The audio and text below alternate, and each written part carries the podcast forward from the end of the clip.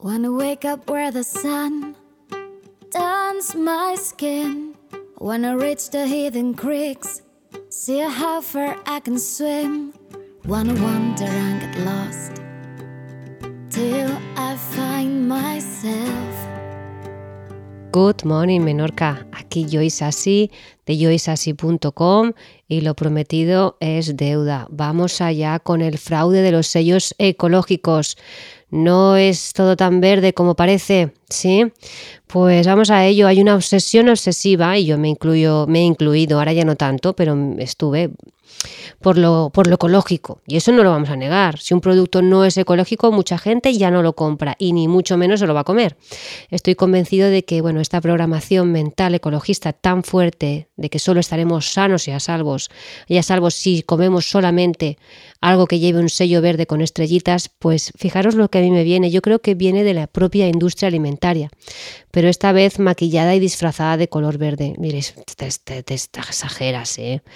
Yo creo que es hora de que pongamos un poco de orden, ¿vale?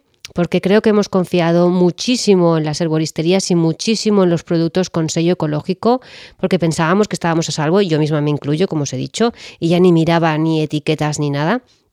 Pero hoy en día, ¿quién te asegura que un alimento con sello sea 100% ecológico? Así que voy a ir desgranando poco a poco, como digo yo, esto de desgranar suena muy bien, desgranando integralmente. Y vamos a ver estos que hay que puede haber transgénicos y pesticidas en productos ecológicos. Dirás, por favor, es así, eso es imposible. Pues mirar, que también esto lo hice en la investigación que hice en el 2016-17. Nos dice que en el, el 6 de noviembre del 2013 se presentó una demanda en el estado de California contra Heinz Celestial, que vende una variedad de tés bajo su marca Celestial Seasonings, perdón, 100% natural. El ensayo se basa en un informe publicado donde el 91% de estos tés contienen pesticidas superiores a los estándares permitidos. ¿vale? Los contaminantes descubiertos incluyen insecticidas que no, me, no los voy a poder decir porque tienen unos nombres muy extraños y hay mogollón, pero el DDT es uno de ellos, ¿vale? Y este informe concluye que el 85% de las ventas de Gen Celestial se hacen con sus productos sujetos a prácticas comerciales nocivas y con problemas de control de calidad. Y es que de nuevo en el 15 de octubre del 2013 se presenta otra demanda en el estado de Nueva York contra otra vez Gen Celestial, la cual había comercializado jugo de vegetales o frutas etiquetados como sin pasteurizar 100% bruto y bio en su marca Blueprint. Bueno, pues estos jugos frescos con el fin de mantenerse frescos durante un mes y a veces más, por supuesto, eran procesados por la técnica conocida HPP, que significa High Pressure Processing, o sea, el proceso de alta, alta presión, es decir, procesado de alimentos a altísima presión que se llama pascalización, no pasteurización, un tratamiento a muy alta presión a 6.000 bares, 6.000 veces la presión de la atmósfera, manda narices, y destruye esto que todos los patógenos, eso seguro, pero al mismo tiempo todas las bacterias beneficiosas. O sea que los críticos de la tecnología dicen que el procesado de alimentos por altísima presión distorsiona por completo vitaminas, probióticos, proteínas y otros nutrientes. O sea que eso era agua con azúcar, por decirlo de alguna manera. Lo de azúcar que no es que es la añada, la añada, no lo sé si la añadirían, pero en sí eso no tiene absolutamente ningún nutriente. Pues en el 2011 también se presenta en California una demanda contra Gen Celestial otra vez acusada de comercializar cosméticos bio falsos en las marcas Jason que aquí se se conocen y Avalon Organics. Las pastas bio de su marca Déboles fueron analizadas y contenían agentes sinérgicos que no voy a decir, que son unos nombres también muy raros, ¿vale? Altamente tóxicos. Respiremos. Porque pensáis, no, bueno, eso queda muy lejos, si es así, queda muy lejos. Pues bueno, ya se ha aprobado la nueva regulación sobre etiquetado y elaboración de los alimentos ecológicos en Europa Ojito, ¿eh? La Comisión acepta un 0,9% de organismos genéticamente modificados en los productos ecológicos. Si ahora aprueban un 0,9 es porque antes tenían una presencia mucho más notoria y para no afectar seriamente a los productores de estos tipos de alimentos, permiten una pequeña, pequeña cantidad. Esto es así. Nos remitimos a las palabras del portavoz comunitario de Agricultura, Michael Mann, parece el director Michael Mann de Miami Beach, eh, eh, Miami Beach era, no me acuerdo. Eh, un porcentaje inferior al 0,1 es prohibitivo y poco realista. Muchos agricultores no podrían dedicarse a la producción exclusivamente ecológica porque les hubiera salido caro. ¿Mm? No se informará del contenido biotecnológico siempre que no sobrepase el 0,9%. Insalim, ¿la conocéis Insalim? Pues Insalim pertenece a Salud e Imaginación SL. Insalim a mí nunca me ha gustado, pero nunca. Y cuando hablo de nunca es nunca. Y yo la conozco desde los años 86 o así. Vale, pues su lecitina de soja, según Greenpeace, está modificada genéticamente. Bueno, y me diréis, bueno, ¿qué, qué, problema tiene esto de genéticamente? Bueno, los transgénicos, organismos modificados genéticamente, o organismos o modificados M genéticamente G o MG, presentan graves riesgos para la salud, dañan irreversiblemente el medio ambiente y provocan contaminaciones. Son una herramienta en manos de un puñado de empresas, esto no lo digo yo, ¿eh? esto, esto lo he cogido de Greenpeace, ¿vale? Un puñado de empresas para destruir la soberanía, pero lo podría decir, ¿eh?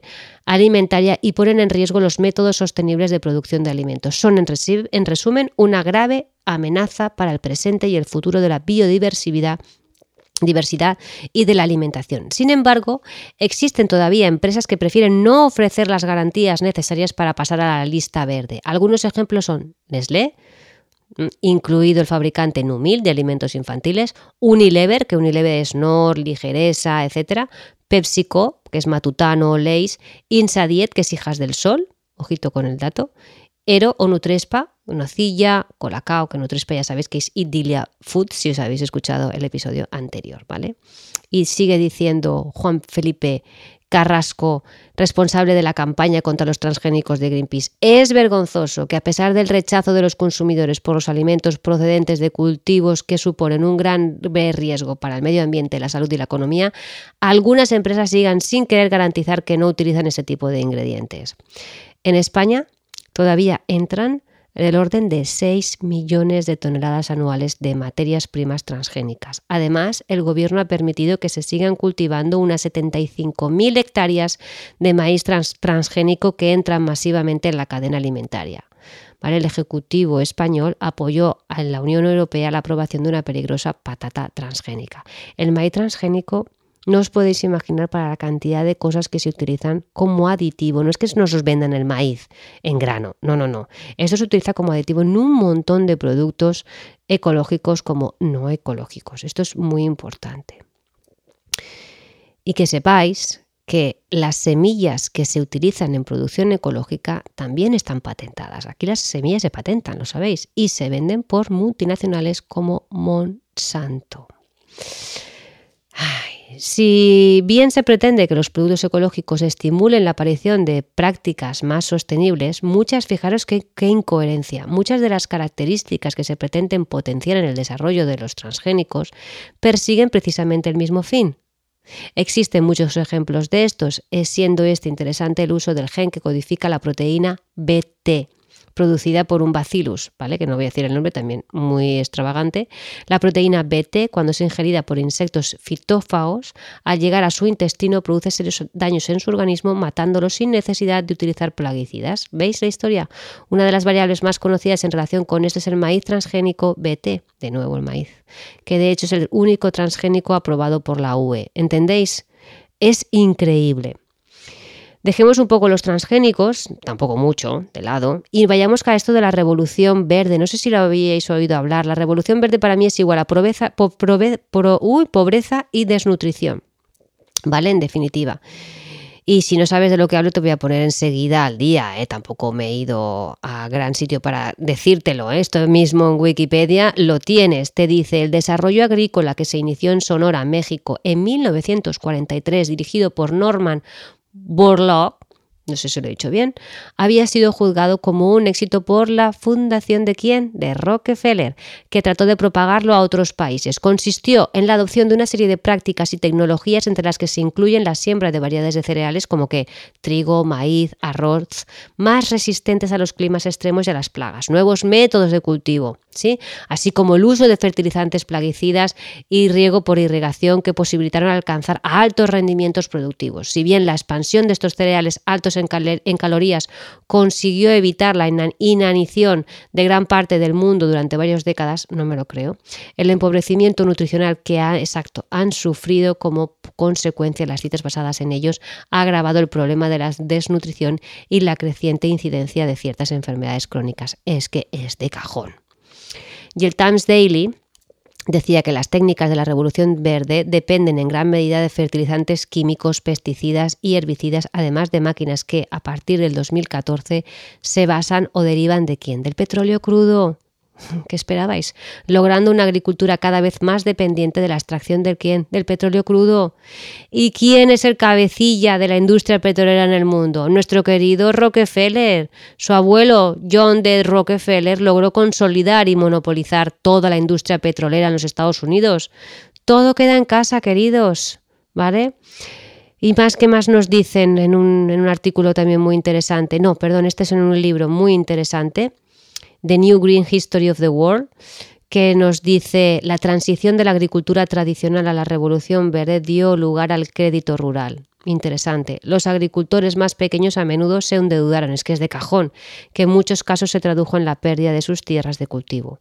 Las nuevas dificultades económicas de los pequeños agricultores y trabajadores agrícolas sin tierra condujeron a un aumento de la migración rural a urbana, no les quedaba otra.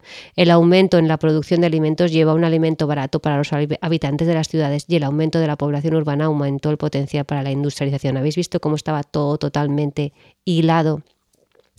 Bandana Shima, Shiva, eh, habla sobre la revolución verde en un artículo que tiene muy chulo de que se llama Mitos de la revolución verde y los transgénicos y nos dice, aquí venía de nuevo, la revolución verde nos salvó a la India de la hambruna como los defensores de la agricultura industrial y la tecnología de los transgénicos argumentan. De hecho, la Revolución Verde redujo la producción de la India. La historia de los transgénicos no es una ciencia, sino es una toma de posesión no científica e ilegal de nuestras semillas y alimentos. Esta es la razón por la que Villa Saraj y, Ana, que no voy a decir Sorab, esto si estuviese aquí mi amiga eh, Viviana, Vivi Ferrer, nos los pronunciaría muy bien, son imperativos para defender la libertad de la India y la libertad de nuestros agricultores y ciudadanos. ¿Vale? En mi blog tienes ahí enlaces que te llevan a estas páginas por si te interesa profundizar más. ¿Y qué nos dice un estudio publicado en la revista Plus One? Comer bien se convierte cada vez más en un dominio de quién, exclusivo de quién, de los ricos. ¿Vale? Un estudio que muestra que la diferencia de precios entre los alimentos saludables y no saludables se está aumentando. Productos designados oficialmente como saludables por el gobierno ahora cuestan un promedio de tres veces más que los alimentos menos saludables.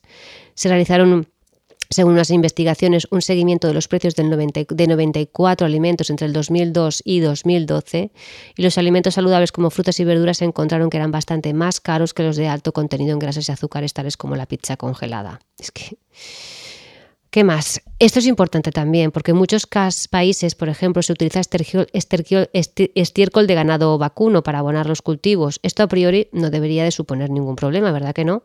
Sin embargo, es que muchos de estos animales no han sido sometidos a los controles sanitarios pertinentes, pues sus heces que pueden estar contaminadas porque por huevos de parásitos muy peligrosos para el ser humano, como las tenias.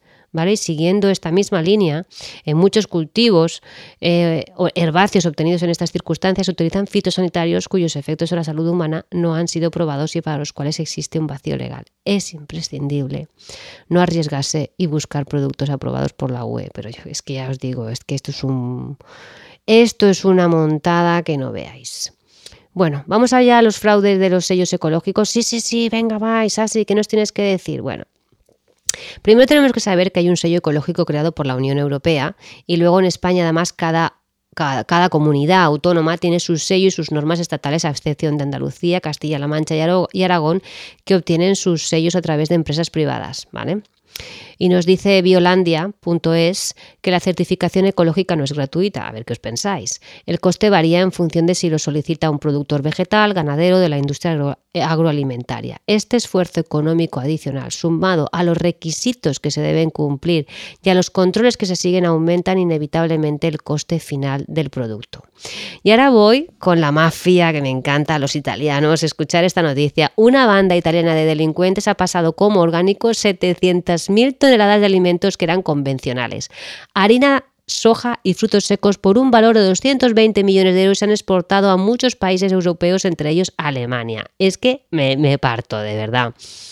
Y nos dicen que que hay medios de comunicación que nos dicen que algunos inspectores han concedido la etiqueta ecológica a cambio de dinero. Por un par de miles de euros se puede obtener la certificación orgánica sin que se hayan cumplido las condiciones necesarias. Me río por no llorar. ¿eh? La Asociación Italiana de Alimentos Orgánicos también reclama mejores controles, por supuesto. La historia muestra debilidades sobre todo en el control de las materias primas y los materiales utilizados en los cultivos de soja y cebada importada. También en los controles de cadena más larga de la producción, como por ejemplo el pan y la pasta. ¿Vale? Y nos dice que según esta asociación el sector debe ser controlado con mayor seriedad para evitar la infiltración de la mafia en una forma de negocio en auge. La banda de estafadores encontró claramente el apoyo del control privado y de hecho fue detenido el director de la certificación del centro, menos mal.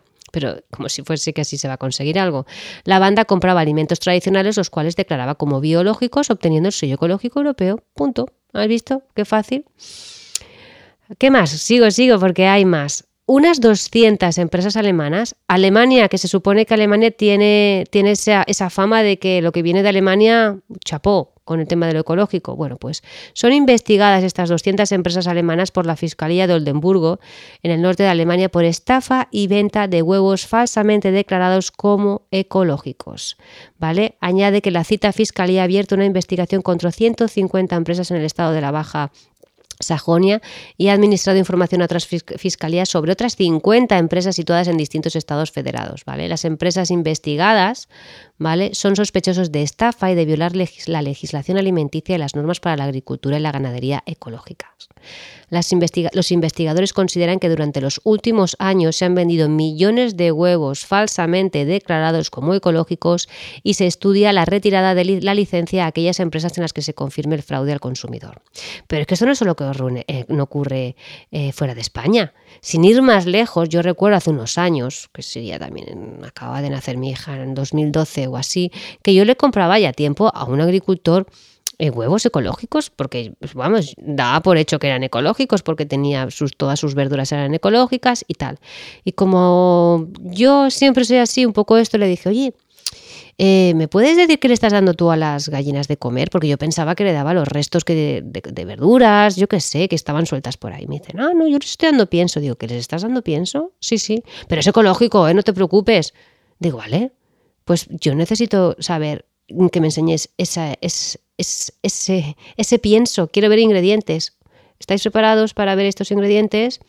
Llevan trigo, cebada, maíz, ti, torta de soja, torta de girasol, aceite de soja, pa, pa, pa, carbonato de calcio, cloruro de sodio, bicarbonato de sodio, bicálcico. Y ahora empiezo con la retaíla de ES. El 200, 208, 236, 672, 671, 4, 1, 8, 5, 3. Ya empiezo con el bingo. 6 y 2.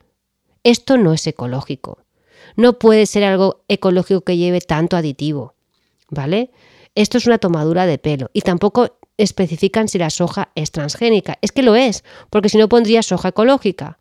Y esto es súper, o sea, es que no, tiene ningún sentido. Aparte, además de nivel nutricional, este pienso lleva tortas que son extrusionadas, por lo que no hay nada de nutrientes y aparte de aceites insaturados. O sea, lo que me estaba yo comiendo de huevos no era lo que yo quería de huevos, ¿vale? Y es que encima estaba pagando una pasta por esos huevos. Entonces, no, es que no, no, no, no, no. ¿Veis por dónde voy? En el 2019 ya se han incautado 300 toneladas de alimentos y más de 39.000 litros de bebidas se ha detenido a 35 personas, y esto es en España, ¿eh? Sí, sí, y se han efectuado más de 2.500 controles e inspecciones en tiendas, mercados, aeropuertos, puertos marítimos y polígonos industriales. También se decomisaron en España 45.360 huevos procedentes de Cuenca y Cáceres que habían sido comercializados como ecológicos cuando resulta que pertenecían a una categoría inferior. Entre las prácticas ilícitas descubiertas podemos citar el uso de las sustancias no autorizadas en producción ecológica, alimentos producidos de manera convencional pero que se han vendido como ecológicos, además de falsificar documentos que impidan averiguar su trazabilidad. Otro caso, en el 2019 fueron los pepinos y otras hortalizas comercializados por una empresa de Granada con etiqueta bio. Las alarmas saltaron cuando los agentes de la Guardia Civil se percataron de que el ritmo de producción era superior al habitual en estas clases de explotaciones. De esta manera, más de 470 toneladas de pepinos han sido requisadas por los agentes a una empresa que distribuía hortalizas y vegetales a Europa. Pero lejos de lo que podamos creer, esto no ha sido un hecho aislado, pues esta acción se ha realizado también en un marco de la operación que se llama OPSON 8, suena muy, ¿eh? en la que han participado 16 países miembros de la UE de la Unión Europea de forma voluntaria y que ha servido para descubrir fraudes semejantes en toda Europa. Pero ¿qué es Opson? Me encanta. Opson, pues es la Interpol y la Europol que realizan. Sí, sí, estos también se encargan de realizar, investigar posibles causas de fraude alimentario en docenas de estados. Así que, bueno, y por primera vez parece ser que los alimentos orgánicos también se han tenido en cuenta en esta operación. Y la última operación llevada a cabo, esta de Opson octavo, se centró en la cadena de suministros internacionales con tal de identificar los puntos vulnerables y con el objetivo de proteger la reputación del sello ecológico de la Unión Europea. Toma ya. Bueno, ¿qué más? También en el marco de la operación se investigó las sospechas de fraude de uso de este certificado, ¿vale? Porque la certificación ecológica falsa se concentró en alimentos y piensos en cantidades significativas, ¿veis? Principalmente importados y destinados a la distribución bajo la etiqueta ecológica europea. Bueno, vamos, voy a tope, ¿eh? Voy a tope. Bueno, lo llevamos muy bien. Ya estoy acabando, pero quiero que veáis cómo nos la meten. Con el se llama green washing. Wash es lavar, ¿vale? Green es verde. Eso se llama lavado verde, que es una estrategia de marketing que utilizan las empresas para que los productos que se, que se que comercializan parezcan más verdes o ecológicos, ¿no? De lo que son. Por ejemplo, puedes ver que te ponen 100% natural, eco-friendly, eh, yo qué sé, sin aditivos, eh, cosas así. Eso se llama greenwashing, lavado verde, lavado de cerebro que nos hacen. Entonces, no proporcionan información real y tampoco están alabadas por un tercer de, certificador independiente, ¿vale? Y que sepáis que ha habido un estudio llevado a cabo por la Comisión Europea en el 2020 que el 53,3% de las declaraciones medioambientales analizadas por la Unión Europea eran engañosas e imprecisas, mientras el 40% de los casos no estaban justificados. Las empresas que entonces se posicionan en contra del greenwashing obtendrán pues nada, mayor credibilidad, está claro, y confianza en sus productos y serán reconocidas. ¿Sabes cómo les van a llamar? Les llaman los clean players, es decir, los jugadores limpios, ¿eh? porque los clean players buscan cuidar el planeta y contribuir a la economía circular. Y es importante utilizar etiquetas sostenibles para los productos. Ahí me diréis, pero ¿por qué te lo dices así en plan ironía? Porque ah, es necesario esto realmente es que es necesario que hayamos llegado a esto, es necesario que tengamos que pagar el triple de lo que vale un alimento ecológico porque lleva un sello y porque haya tenido que pasar un control.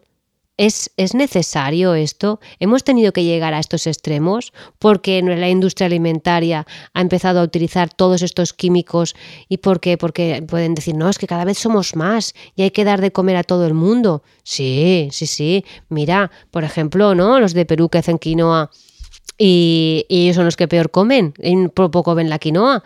O con esto puedo decir mucho, los cocos en África o en India, todo eso, ¿quién se lo lleva? Eso no, lo ven allí. Sí, si lo ven, vamos, madre mía, o sea, quiero decir, ¿qué está ocurriendo?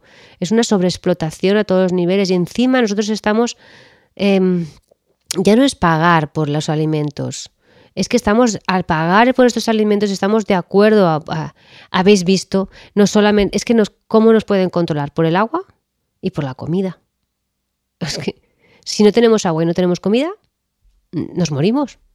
Y es que entonces, ¿qué hacen? Pues que nos, como no nos pueden matar directamente, uy, me estoy pasando ya de la raya. Es así, controlate. Bueno, pues nos están dando comida que realmente no está en condiciones. Y si encima ahora estás pagando ecológico y ahora ya no te puedes fiar, ¿Qué es esto? Bueno, espero que se pongan, yo creo que sí, se pondrán un poco...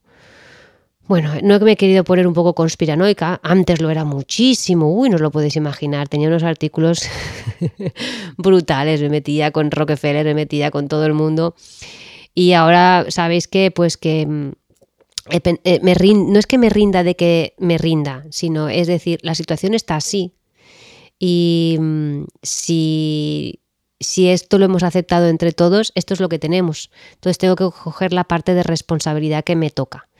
Y entonces por lo menos seguir investigando y estudiando y por lo menos ir un poco acorde con mis valores.